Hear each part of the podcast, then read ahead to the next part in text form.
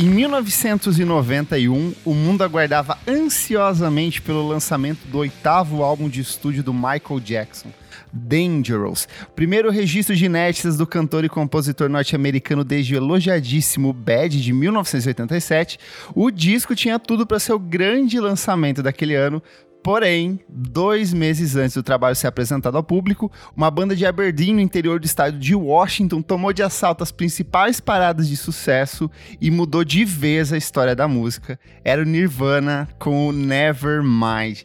Ô, Bracim, quando foi a primeira vez que você ouviu esse disco e como foi para você? Porque para mim, Nirvana, Nevermind é aquele disco essencial da adolescência, sabe? Como que foi para você? Total, Kleber. Inclusive, muito obrigado aí pelo convite, né? Você me chamou pelo meu apelido, mas eu vou falar, eu sou o Vinícius Félix, né? Do podcast Telefonemas. Você. É que você me conhece de antes também, Te né? de antes da fama. Antes da fama. Te conheço dormindo na rua. É, aquela, aquela época, né? Que difícil, nossa. De tocar em festa, né? Quando tinha esse rolê todo, né? isso. E... Outros tempos, outra vida. Mas é muito, é muito boa essa sua pergunta, porque realmente, cara, foi. Foi a adolescência que eu conheci o Nirvana, mas eu acho que vale só ser justo, assim, até pela nossa geração, né, que é um pouquinho mais nova, a gente já, a gente não sei se você já existia quando eu tinha dois, três anos quando o Nevermind saiu, então a gente eu, conheci, eu tinha um ano. Então, eu conheci depois e, e eu tenho que ser sincero, eu conheci pelaquela coletânea da capa preta de 2001. Então, ah, a sei, primeira sei. vez que eu ouvi o Nevermind, eu escutei metade dele, porque aquela, aquela, aquela coletânea tem metade dele. E foi ali que nasceu meu interesse pela banda. E aí, automaticamente depois, eu comecei a ir atrás das coisas indo atrás de CD pirata, eu lembro de ir na galeria comprar. E eu não achava o Nevermind, não conseguia comprar o Nevermind. Só comprava coletânea, coletânea. E aí finalmente depois eu vi e realmente fiquei em choque, assim. Mas deve ter sido nessa época da adolescência, 12, 13, 14 anos no máximo. É. E, e foi um choque. Eu acho que o, o Nevermind foi o primeiro disco de uma banda gringa que eu ouvi de cabo a rabo É. e, e pensando no sentido de vou ouvir um disco, sabe?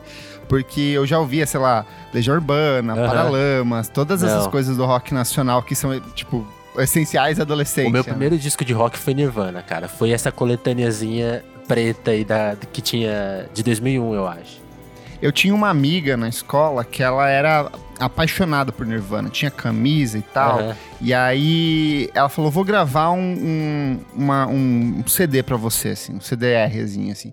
E aí ela botou, sei lá, Guns N' Roses, botou Coldplay, botou Avril Lavigne, botou um monte de coisa. Mas eu acho que ela colocou na sequência, sequência de abertura do Nirvana, sabe? Aham. E aquilo, eu, uau, isso aqui é muito bom. Coloca mais disso. Ela falou, então eu vou te gravar o disco inteiro, sabe? E aí eu acho que minha cabeça explodiu, assim, porque. Eu, tem uma coisa que, assim, eu não falava inglês na época, Aham. eu não tinha noção do que ele tava cantando, mas eu sentia que tinha uma coisa muito forte no que ele tava. Total, total. No que ele tava soltando. Tinha uma ali, emoção sabe? ali, né? Tinha uma, uma visceralidade, assim, ele gritava, a voz chegava quase a acabar, assim, sabe? Era muito forte. Isso é muito louco, porque agora que você falou, eu lembrei, acho que é. Assim, eu lembro de toda a minha transição pro rock, né? Quando eu, quando eu entendi o rock. Porque eu, eu, mano, eu ouvia pagode, eu gostava, o que eu gostava de música eram A gente músicas. ouvia rádio, né? É, ouvia Era o que rádio. tocava. E aí, É. quando eu comecei a me interessar por rock, foi tudo, acho que nesse verão aí de 2001. e eu lembro de, de ir pra casa da minha tia, e ela tinha um computador que ela tinha uns MP3 perdidos. E, e nesse MP3 parecia essa playlist da sua, da sua amiga. Tipo assim, tinha Bruce Springsteen, Beastie Boys, e tinha o, o, o Come As You Are, na versão acústica. E eu lembro de ficar Sim. assim com essa música, tipo... Nossa, parece uma música que eu... Tão, tão minha, sabe? Eu, eu falei assim, essa banda é minha, eu já conheço isso, eu já ouvi isso antes. E foi tudo nessa- meio, meio nessa época, assim, tudo de orelhada. E aí eu logo virei a sua amiga, porque eu virei o chato do Nirvana. Eu, eu Você é o cara que catequizava as pessoas. catequizava. Eu, eu- eu lembro que um amigo, um amigo meu uma vez chegou pra mim e falou assim: Mano, você fala demais deles. Porque eu ficava assim: Como assim vocês não gostam do Nirvana? Vocês gostam mais do Guns? Como assim? Vocês estão loucos? É, eu achava breguíssimo Guns, sabe? Tipo, November Rain. Eu falava, porra, Nirvana é tão mais legal, é tão mais agressivo. Eu cheguei a assim. gostar das duas coisas ao mesmo tempo, depois eu fiquei mais crítico. E é legal que, assim, o, o, Nevermind, ele é o segundo álbum de estúdio da banda. Eles vêm ali do Bleach, que foi um trabalho lançado pela Sub Pop. E, a princípio, eles iam lançar esse disco que se chamaria Chip Isso pela mesmo. Sub Pop também. Só que daí estavam rolando os rumores de que a Sub Pop seria comprada por um selo maior. A Sub Pop não estava tão bem das pernas na época. Ela vai ficar bem depois, porque quando estoura o Nevermind... Exatamente. Ela, né? tipo, cresce loucamente por conta da galera indo atrás. Mas aí, nesse meio do processo, o, o, o legal é que o, o Nevermind é tipo um, um, disco de transformação. Porque na época, além do Kurt Cobain e do Chris Novoselic, que era o baixista, eles contavam com o Chad Channing na, na bateria, Sim. assim. E no meio desse processo, o Chad Channing sai da banda, o, o Kurt Cobain e o Chris Novoselic começam a caçar uma gravadora. Eles já fizeram uma primeira sessão com, que resultou uma série de demos e eles usavam dessas sessões que foram custeadas pela Sub Pop para se apresentar para os outros selos. Exatamente. E aí, conversando com a Kim Gordon, do Sonic Youth, que na época tinha uma empresa de gerenciamento de carreira para essas bandas independentes, ela falou assim: cara, assina com a, a DGC que é, é, garantia de sucesso. A DGC, que era um dos braços da Geffen, que era uma gigante e, e tinha lançado o Sonic Youth. Então eles levam pra DGC, a DGC fala: beleza, a gente gostou da ideia, vamos, vamos botar esse disco pra frente, vamos gravar. E eles fecharam um orçamento muito grande para uma banda que na época era muito pequena, que era de 65 mil dólares, né? Então eles tinham uma prévia desse álbum quase pronta. Sim. E aí e, e, e só faltava, tipo, finalizar ou amarrar algumas coisas, só que no meio desse processo sai o baterista, eles vão atrás, eles tinham visto meses antes um show de uma banda chamada Scream. E tinha um baterista muito louco, muito fodido, que eles falaram, cara, esse cara é muito foda. Quem sabe onde a gente pode ter ele, né? Exato. E culminou que, tipo assim, sai o Channing, eles assinam o contrato com a gravadora, eles conhecem esse cara maluco que era o David Grohl, e aí as coisas todas convergem para entrar em estúdio e produzir. Isso e aí, é assim, eles já louco. tinham trabalhado com o Butch Vig, né, na, no princípio dessas gravações pra Sub Pop, e o Kurt, ele sempre foi uma dessas pessoas muito arredias em relação à indústria, né, de, ai, minha música não pode ser comercial o suficiente, eu não quero gente dando pitaco na minha obra. É. E aí ele, ele sempre foi dessa pegada, né? Eu, eu acho que vale tentar a gente. É, é porque é engraçado, né? Acho que a cena grunge toda ficou muito marcada ali por conta. Ela, ela vai acontecer muito por conta do Nevermind, porque era meio que uma, uma cidade que tinha banda, que, igual assim, os, os Estados Unidos tem essa coisa independente muito grande da- das college radio, então várias cidades dos Estados Unidos têm uma ceninha. E Seattle tinha essa ceninha, né? Embora o Nirvana, como você falou, é de Aberdeen, eles são do interior, assim, tipo Eles são do interior de Washington. eles eram de uma cidade É a banda dos caipiras. Total, assim, os caras chegaram na cidade grande, tipo, eles iam ser zoados, assim, porque eles eram caipiras, eles vinham de uma- de uma cidade muito reacionária, né? O, o Kurt Cobain veio, veio dessa cidade reacionária, tipo, a- de, de famílias partidas, né? O pai, a- pai separado, e aí aquele rolo. Então começa a usar, come, começar a usar droga muito cedo e pra dormir na rua. Ele tem essa vida sofrida, assim. É, a vida e- dele é bem miserável. é, assim, bem né? angustiada, que eu acho que até inclusive a gente falou. A gente falou aquela coisa que você mencionou de. Pô, sem entender as letras, a gente vê uma angústia, né? Uma emoção. Ele carregava isso na música. E, Sim. e é engraçado porque você falou da, dele ser o cara anti-indústria, ao mesmo tempo ele era o cara nerdzinho. Não, minha banda tem que ensaiar todo dia. Ele era chato, né? Eu acho que até o Chad Channing deve ter saído meio nessa de tipo, oh, esse cara não tá levando muito a sério. O Cristo já levava. Então eles ensaiavam todo dia. é, o Blitz sai, eles já, já partem pra produzir o, seg- o segundo repertório, mesmo que a banda não tivesse acontecendo ainda, né? Porque é isso, a Sub Pop era. O Soundgarden era a grande banda do selo, né? Que depois Sim. já, tava. Nessa fase já tava indo também pra uma gravadora grande. O Screaming Tree, se não me engano. Então, tipo assim, a cena já tava rolando e eles estavam, tipo assim, mano, só a gente que vai dar errado, assim, só. Aí acho que o Kurt Cobain partiu muito disso. Não é possível que só eu vou dar errado. Então, quando eles Sim. conseguem contratar o Grow, eles falam: agora a gente vai fazer o nosso disco que a gente não vai Do morrer de fome jeito. nessa vida. E é legal, assim, só relembrar que o Bleach sai e ele foi aquele disco X. é, Tipo, é, a, cri- parte, a, a- a crítica não detestou, mas também não colocou lá em cima. não. Ficou todo mundo meio neutro. E aí era final dos anos 80, inclusive, tava rolando... inclusive eu até duvido de brasileiros que falam que escutaram esse disco na época, assim, como que isso aqui chegou aqui? Impossível, não, não chegou. A galera só foi ouvir depois do sucesso do, do, Nevermind e olhe lá. Tem gente que até hoje nunca ouviu o Bleach, sabe? Né? Tipo, caga pra tanto isso que tem, só no Nevermind. Tanto que tem aquela cena clássica no acústico da, do, da MTV do Nirvana. Pode reparar, ele abre com a About a Girl, que tá no Bleach, embora seja a música super pop, né? É, inclusive é o, é o grande contraste do Bleach, porque o Bleach é pesado, denso, e tem aquela música que poderia ser dos Beatles ali, né? Sim. E ele abre o acústico, tipo assim, gente, essa é a minha, nossa primeira gravação, vocês nem devem conhecer. Sim, é brilhante. E é legal você falar dessa coisa do pop, porque ainda que o, o, Nevermind seja um disco de rock, ele tem a crueza do rock, tem. a energia do punk e essa densidade do metal. Em essência, ele é um disco de música pop. Totalmente. Porque ele tem todos esses, esses, esses ganchos de letras que são altamente melódicas e cantaroláveis, a letra que se repete exaustivamente. E era muito do que o Kurt consumia, assim. Ele queria, ele queria a princípio, replicar o estilo de composição do Francis Black, do Pixies, que era a banda favorita Total. dele na época. E você vê muito disso, assim, de ter uma letra que é chicletaça, que você ouve uma vez e você fica cantarolando, mas você tem esse contraste, assim, do ruído incessante da guitarra, da batida. Então, é, e é engraçado porque ah, tem, tem muita gente que renega isso, mas o próprio Kurt falou assim, cara, eu queria fazer um disco de música pop.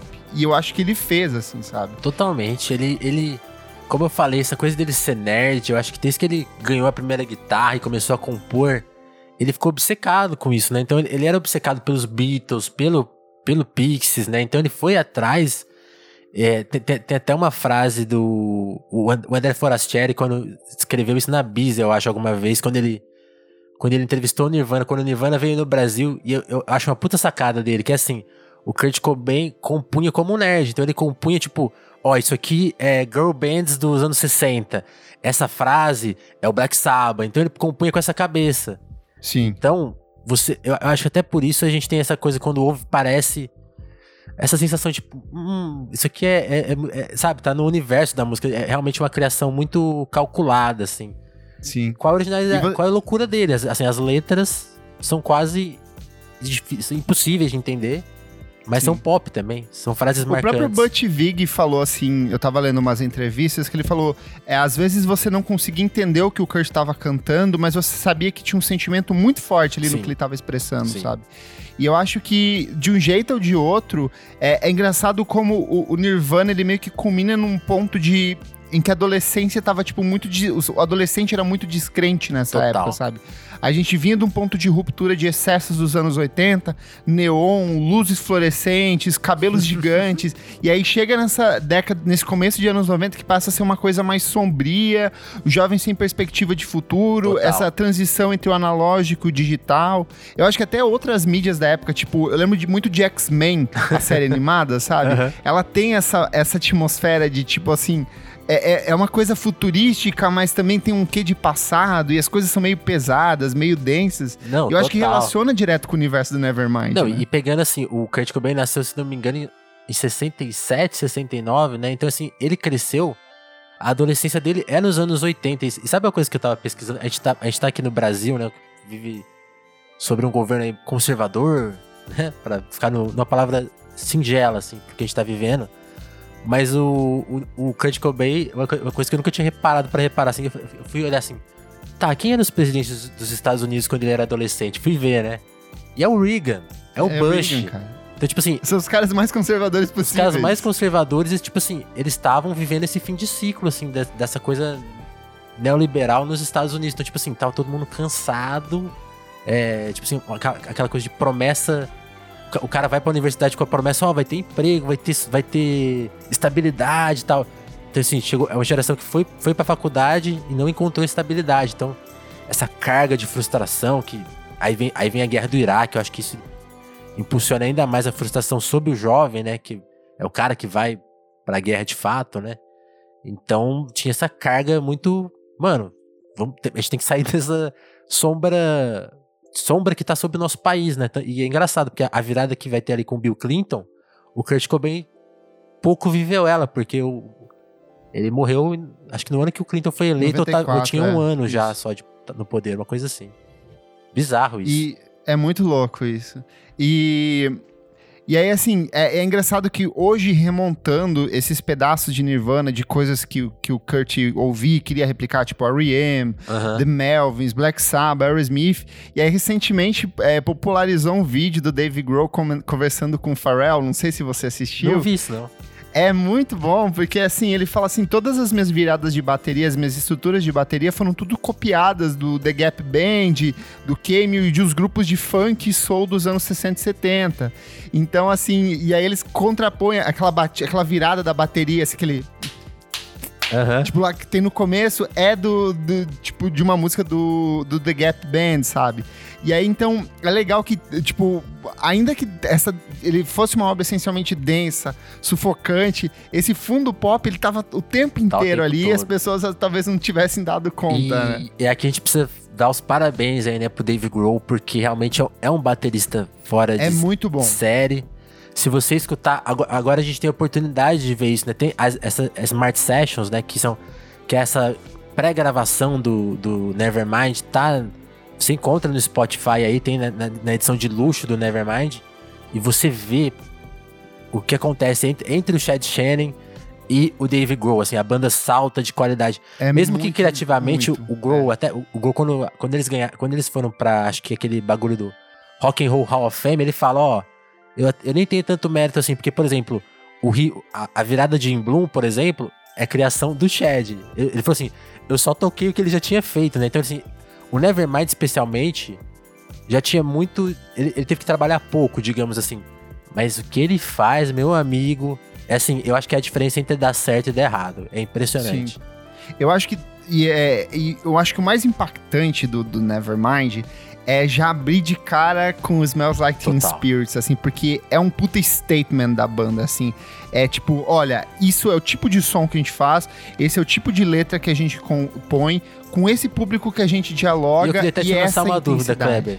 Você conhece alguma canção, assim, do próprio Nirvana ou de outras bandas que se pareçam com Smells Like Teen Spirit? Porque eu acho ela. Não tem, cara. Eu acho ela muito tem. diferente de tudo, assim, porque tudo. a estrutura dela é esquisita, o refrão dela é, é extremamente gritado. Tipo assim, eles mesmos não conseguiam reproduzir aquilo ao vivo decentemente porque era, tipo assim, era muito, sabe, muito forte. Assim, a, ela muda de direção de um jeito muito é louco, bizarro, assim, é, é muito, sabe? É, é, ela é muito desinteressante de tocar ao vivo, porque ela é muito uma coisa de gravação, né? Ela tem esse, esse efeito, assim, ela é, é, uma música de estúdio mesmo, assim, eu sinto.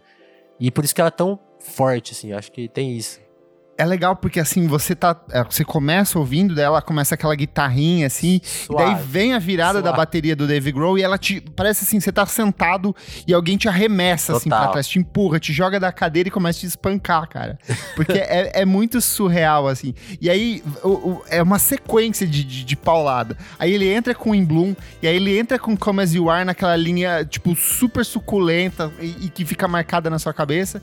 E daí vem pra Bridge, que pra mim é uma música totalmente absurda que a bateria do Dave Grohl parece uma metralhadora, assim, nos minutos iniciais, sabe? Aquele...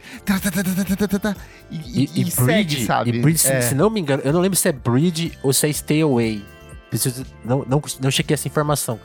Por muito tempo tava, ela trilhava o programa do Faustão, acreditem. É, esse, ah, é? Esse é o poder. Mano, todo, todo domingo tem uma hora que ele ia dar uns agradecimentos, aí começava tá, tá, tá, tá, a bateria. eu não sei se é, eu não sei se é Bridge ou se é Stay Away.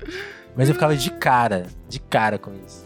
E aí, assim, é, independente da, dessas inspirações todas, dessas referências, eu acho que a grande beleza do Nirvana sempre teve nas letras, e eu acho que ela vai ser ainda mais potencializada no Inútero, que é o trabalho seguinte, que ah, eu acho sim. que, assim, o, o Cobain ele alcança uma maturidade artística e emocional muito grande, mas o Nevermind é um disco inteiro, assim, que cada música ela dialoga com você de um jeito muito particular e muito doloroso, muitas vezes, assim.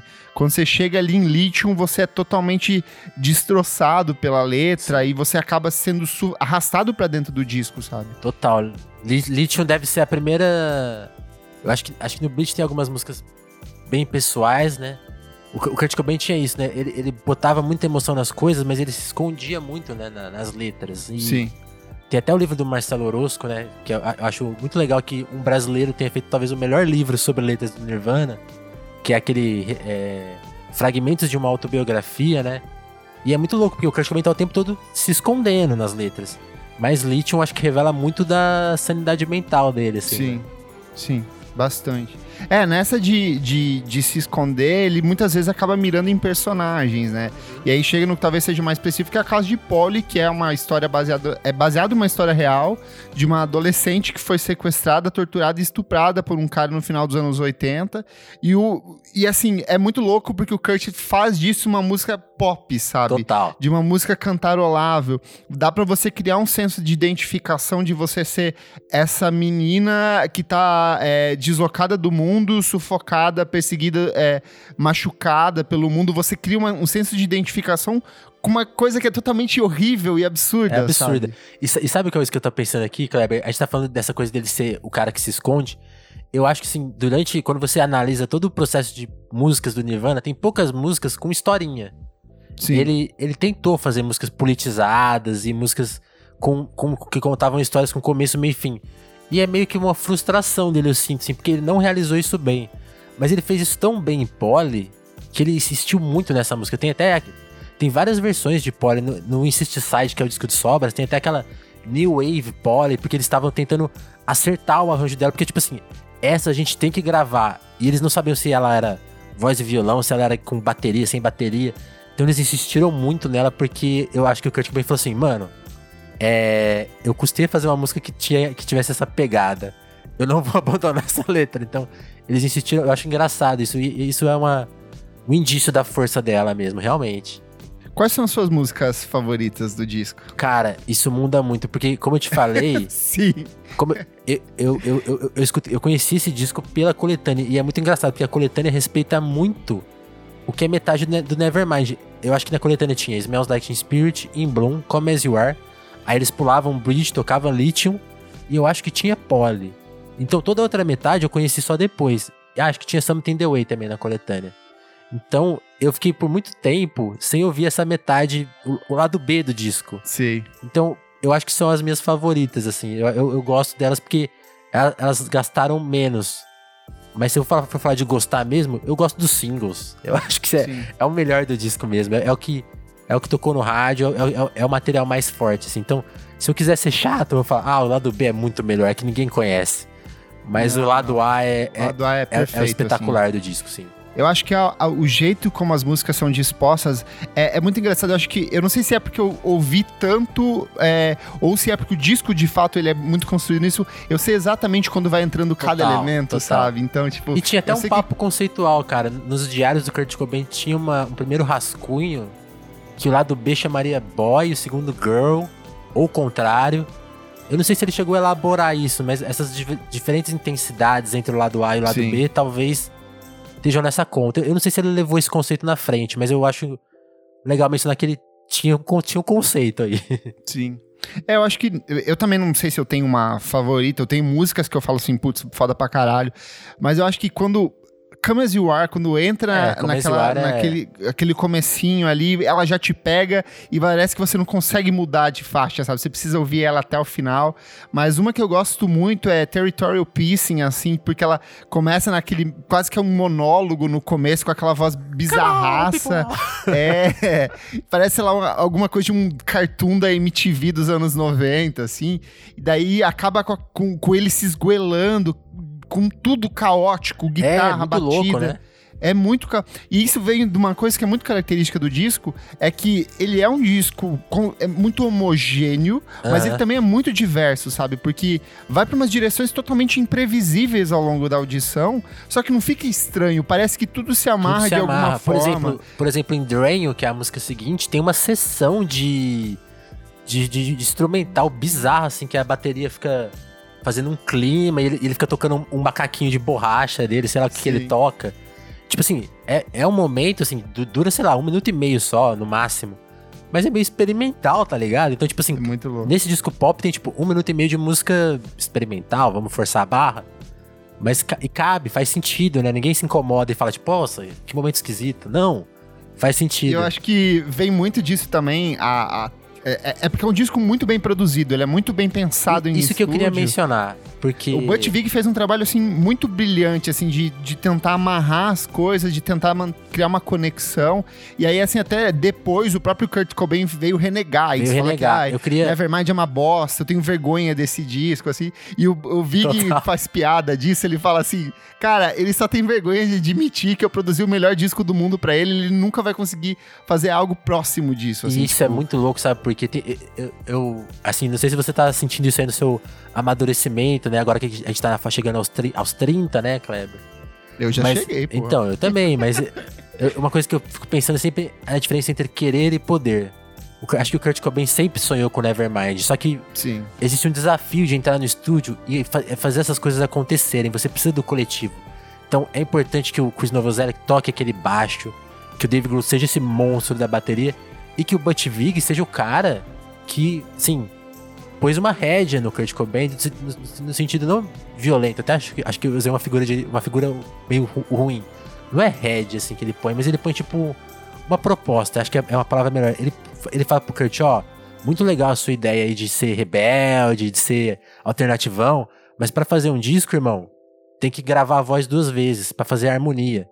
E quem fazia isso não é o, o cara pop que você detesta, é o John Lennon, É o tá John ligado? Lennon. É o John Lennon. Então, grava essa voz aí duas vezes, gra- grava essa guitarra quatro vezes, porque eu vou sobrepor e vai ficar animal, porque não é aquela não é, não é guitarra seca, né?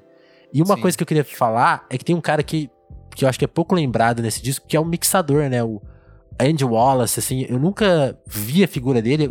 Quando você me convidou, eu falei, cara, tem um ponto cego que eu nunca analisei, que é o Andy Wallace, porque ele me. Eu fui encontrar ele nos discos do Linkin Park, do System of Sim. a Down. Ele, ele é um cara que mixou todo o new metal que interessa. Você que odeia new metal, esse cara ele é um pouco responsável pelo que ele.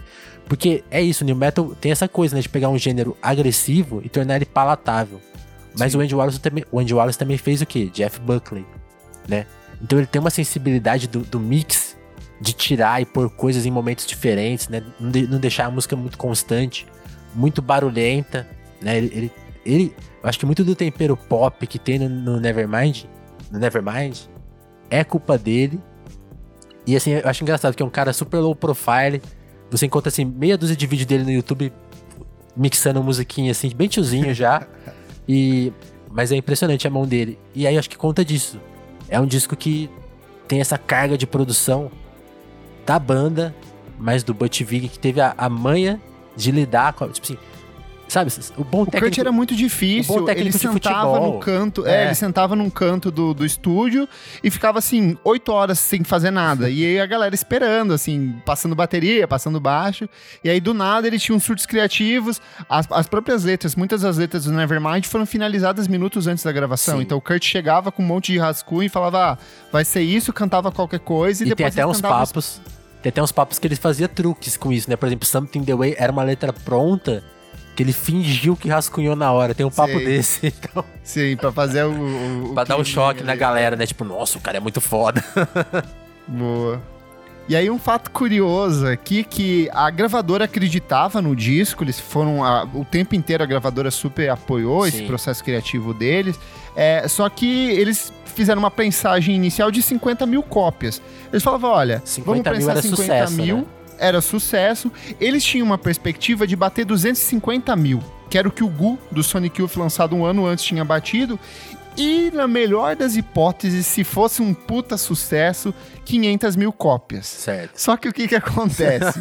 Sai essas 50 mil, em um intervalo de poucos meses, a banda entra em turnê, o disco esgota num canto das- da, costa dos Estados Unidos, depois esgota no outro, a gravadora começa a prensar disco, começa a prensar disco, começa a prensar disco. Eles precisam parar Chegou a toda faltar em pren- loja, né? Faltou. Eles tiveram que parar toda a prensagem dos outros trabalhos e focar só em lançamento do Nevermind. E aí a gente tá falando de um período de transição de CD e vinil. Então foi uma puta correria, assim, pra botar todo esse material na rua. E aí o que que acontece? Nesse período, o menino Michael Jackson tinha já lançado o, o Dangerous, ele era o número um da Billboard, sucesso tocando sem parar. E aí vem o Nirvana com isso e expulsa o Michael Jackson do topo da, da, da, Billboard. E o disco, atualmente, ele conta com aproximadamente 10 milhões de Uau. cópias vendidas só nos Estados Unidos. Uau. Ou seja, você pode jogar pelo menos mais uns 10, 15 milhões ao redor do mundo. Sim. Nirvana tem uma saída enorme em vários países da Europa, então Alemanha, França, tudo com um milhão de cópias, um milhão e meio de cópias vendidas. E aí, assim, é, parte desse fenômeno vem muito também do que, do que foi a MTV da época, Exatamente. né? Exatamente. Porque o Nirvana, ele estreia... O primeiro clipe foi Smell Like Teen Spirit, e ele estreia no programa que era o 120 Minutos, que era um bloco de 120 minutos, sem comerciais, só focando na cena alternativa da época. E aí a música tem um pico de audiência e toda vez que ela começa a ser exibida nesse programa, ela tem outros picos de audiência. A programação fala, ok, vamos colocar isso toda hora, do, toda hora, de uma em uma hora e e eu não sei se você lembra, mas durante muitos anos, ali no final dos anos 90 e começo dos anos 2000, Smell Like Teen Spirits era uma presença garantida na grade da MTV, assim, de, sei lá, pelo menos uma parte do dia ia tocar, três vezes por dia ia tocar Smell Like Teen Spirits, assim. Cara. É, não. E assim, para você. A gente tá falando de números de discos, aí as pessoas falam, pô, mas ninguém escuta mais disco. Dá uma olhada no Spotify, porque tem uma marca muito difícil de alcançar no Spotify, que é a de um bilhão de, de plays, né? De streams. Sim. E é muito interessante, porque um bilhão de streams, quem tem atualmente, assim, é a Billie Eilish, é o Drake, é o Kanye West, porque são os artistas que estão é, em voga, né? Que a, gente conhece pelo, pelo Spotify. O primeiro disco que lançam trabalhos pensados pensa, pelo Spotify. É muito louco. Se você pensar a Lorde, que é super recente e que bombou com Royals, Royals é pré-Spotify. Então ela não tem um bilhão de plays em Royals, que é uma música que tocou absurdamente. O, né, o Smells Like Teen Spirit tem um bilhão de plays, assim, é absurdo. Porque e não só isso, músicas antigas. É na década passada, a gente tá vivendo esse, esse, esse apogeu do vinil, da volta do vinil uhum. ao longo da última década. E Nevermind é um dos top 10 vendas de discos da última década. Então, mostra que é um. É porque volta para aquilo que a gente falou. Ele é um disco essencial da adolescência, sabe? É um dos marcos que é uma daquelas fases que você precisa passar quando você começa a ouvir música, né? Sim. E se você não viveu aquela época na sua adolescência, você força a barra. Tipo, você transforma ele no seu disco da adolescência. e, tem, e tem um fator que eu acho que a gente vai discutir. Não sei se a, não sei se eu tô furando aqui o nosso roteirinho, Kleber. Tem a capa, né? A capa, vamos falar dela. A capa é aquela criança atrás de uma nota de um dólar dentro de uma piscina. Eu acho que assim, até o cara que odeia a música, mas gosta de, sei lá, comprar vinil só pra ter uma capa, compraria o Nevermind, porque é uma bela capa Sim. do rock, né?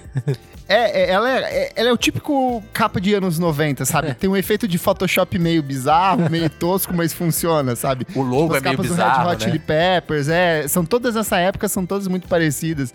O próprio ensaio da banda também é dentro da água, Sim. assim, do encarte, do material de divulgação, então foi todo nessa pegada. E aí tem esse fato curioso que o Spencer Nelden, que na época tinha cinco meses, ele recentemente está processando a, a a, a marca Nirvana e a gravadora por questões envolvendo pedofilia, por ele falar que na época ele não tinha consciência e nem podia proibir esse tipo de uso da imagem dele. E ele tá processando em uma grana bem violenta isso. É, só que daí tem umas questões de que, na verdade, ele tá processando porque ele tá sendo proibido de usar a marca Nirvana para fazer as divulgações da banda ah. dele e de outras coisas que ele, que ele vinha fazendo, sabe? Eu não então, sabia desse é aspecto, um, não. Então tá tudo é, explicado. É uma resposta ao uso da imagem que ele também não pode usar. Então tem. tem porque durante, sei lá, mais de quase 30 anos, ele sempre utilizou dessa, dessa coisa da, de ser o menino da capa do isso, Nirvana. Isso que eu ia comentar. E recriou, e recriou a capa várias vezes em várias fases da vida dele, né? Eu adorei, porque a Frances Cobain, a filha do Kurt Cobain que tá, tá por aí, ela, ela mesma ironizou, né? Ela, ela é super ativa no Instagram. E ela postou todas as vezes que esse moleque refez a capa, ela falou assim: nossa, que engraçado você vir processar a gente agora, né? Porque você explorou a gente até onde você conseguiu, né? Então, Sim. esse é um dos fenômenos. E é uma capa também super hackeada, né? Tipo, os Simpsons já ironizaram ela. Todo, é, todo mundo já refez. Todo mundo já refez essa capa, né? Eu acho que também isso a gente pode entrar para um tópico à parte, é que se por um lado Nevermind foi um disco muito importante porque ele marca essa transição de, ok, tá vendo essa galera alternativa, isso pode vir pro mainstream, e o mainstream começa a se ocupar também de muito disso, e, e vem coisas, por exemplo, Alanis Morissette, PJ Harvey, todas essas pessoas, elas começam, é... as gravadoras vão atrás de pessoas desse estilo, Porém, vem um lixo tóxico que é esse pós-grunge que é horroroso, uma, uma, banda pior do que a outra, assim, sabe? Isso que eu ia falar, assim, porque eu, eu comentei da habilidade do Andy Wallace de mixar e do Butch Vig de fazer esse som. Porque acho que esse é um choque, né, Kleber? A gente falou, falou muito bem. O Bleach é um disco que soa independente. Sim. O Nevermind meio que fala assim: ó, disco de rock é, pesado, é assim que se faz e, e radiofônico, né? Então ele vira meio que um guia para todo mundo. Então todo mundo começa a fazer aquele som, né? Aquele som radiofônico. Então começa a virar uma coisa assim, uma estética meio se aprisionaram naquela estética, naquele estilo de fazer música e de tocar a música. Então ao mesmo tempo que veio coisas interessantes, mano, veio essa penca de banda tentando fazer o seu Nevermind e assim, o, o assim, em cinco anos, sei lá, eles teriam destruído o rock alternativo. Todo mundo cansou de rock, né? Porque eu acho que a ressaca que vem ali a partir de 95, 97 de rock. Posso te dar um exemplo? Fala aí. Em 1993, os Titãs lançam é. um álbum chamado Titanomaquia, que é uma cópia barataça desse rock alternativo da época e tem produção do Jack Endino, que é o cara que produziu o Bleach do Nirvana. Exatamente, então, assim, né? Ter pra ver o é quanto tudo, né? respingou aqui, assim, sabe? Ter dinheiro para fazer um, alguns amigos chiques é um rolê. Pra você ver. Mas é isso, cara. Isso mostra, assim, a estafa, né? E eu não sei nem. Eu nem quero adiantar muito esse papo, mas é engraçado, porque o Nirvana renegou isso imediatamente, mas muita gente não renegou, né? Então Sim. eu acho que virou essa onda e que vai dar, sei lá, o New Metal vai, vai fazer. Sabe? Cara, o Andy Wallace tá de fato nesses discos, então eles tentaram ficar fazendo isso algumas bandas com algum sucesso e qualidade e outras mais cansadas, né? Então. Cara, eu acho que só quando chegou Strokes ali que quebrou. mudou a, a, Exatamente. a ordem. Falou sabe? tudo, Porque é isso aí. É, todo mundo tentou replicar de alguma forma. E aí, assim, o que salva dessa época, ainda bem, é a cena britânica, que vai para um rumo que totalmente mudar, é diferente. É então, o Britpop vai ter lá a batalha Oasis e Blur, mas vai ter o Radiohead, vai ter uma galera experimentando coisas. Total. Mas a cena americana ali, durante anos, foi esse inferno de uma banda tentando replicar o sucesso do Nirvana. E né? tem até a tese que o sucesso do Nirvana teria matado o rock independente nos Estados Unidos, né? Porque. Sim. Saturou. Saturou. E também tem uma coisa: a indústria começou a tentar achar os Nirvanas. Então qualquer banda com meia dúzia de música, tem até aquele documentário muito interessante, o Hype, que tenta Sim. fazer. Que tenta fazer uma radiografia do que foi o efeito em Seattle, porque tem esse efeito, né? Seattle virou referência, então, tipo assim, quem tava pronto foi absorvido, que é Soundgarden, Alice in Chains, o Pearl Jam. O Pearl Jam até que é o, o, o, Ed o Ed Vedder não é de Seattle exatamente, mas a metade da banda era. E aí, tipo assim, depois que essa primeira.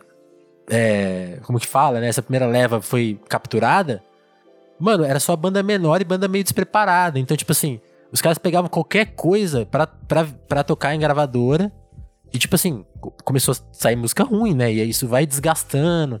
E, fora a parte que eu acho um barato, que assim, que ele, o grunge virou moda, né? Virou, virou moda Sim, em, virou estética. Virou estética em, nos, nos eventos de moda grande, Paris, Nova York.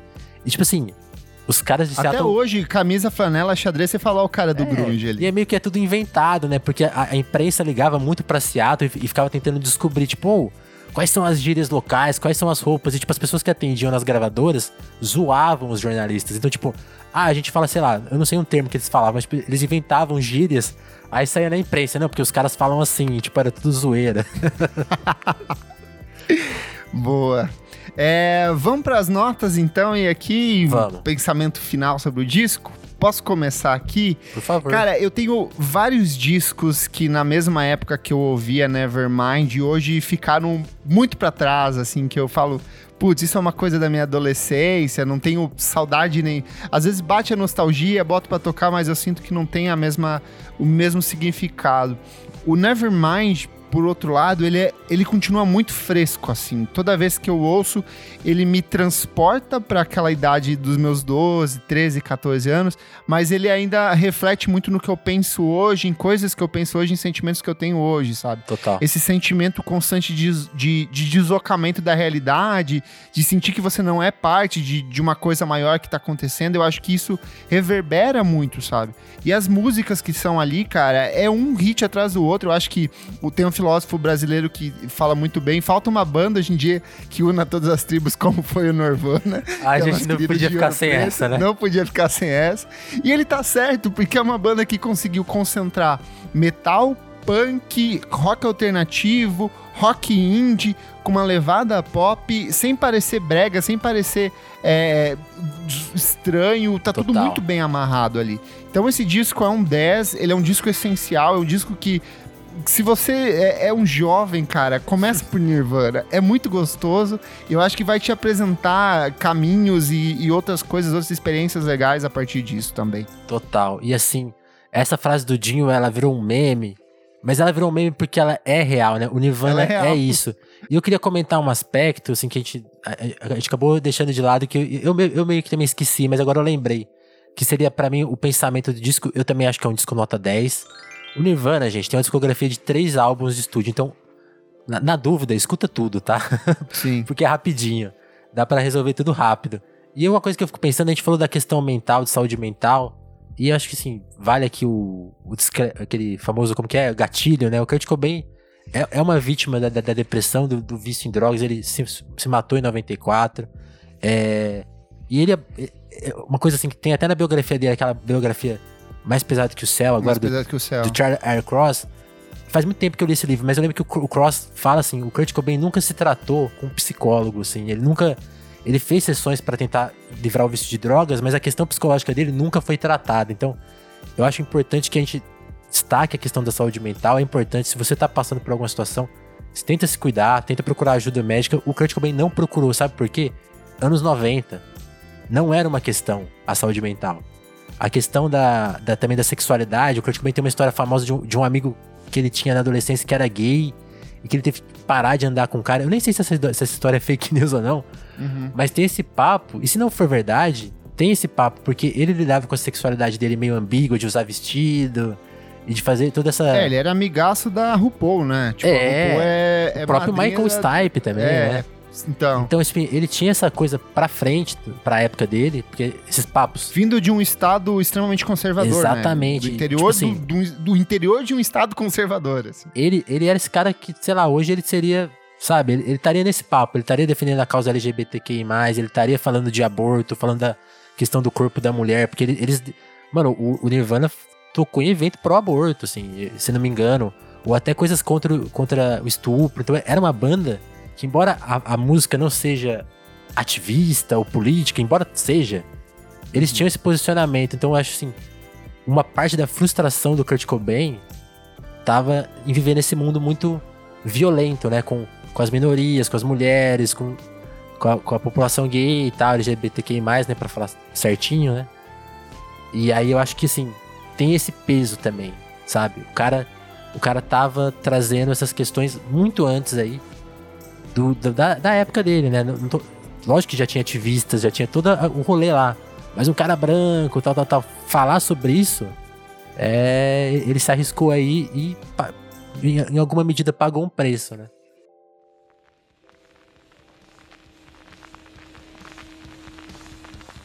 O Clássicos VFSM é um projeto paralelo do podcast Vamos Falar Sobre Música. Apoie a gente em padrim.com.br barra podcast VFSM, tem acesso a programas com muita antecedência, participe da construção das pautas, participe das gravações ao vivo e tem acesso ao nosso grupo fechado para assinantes.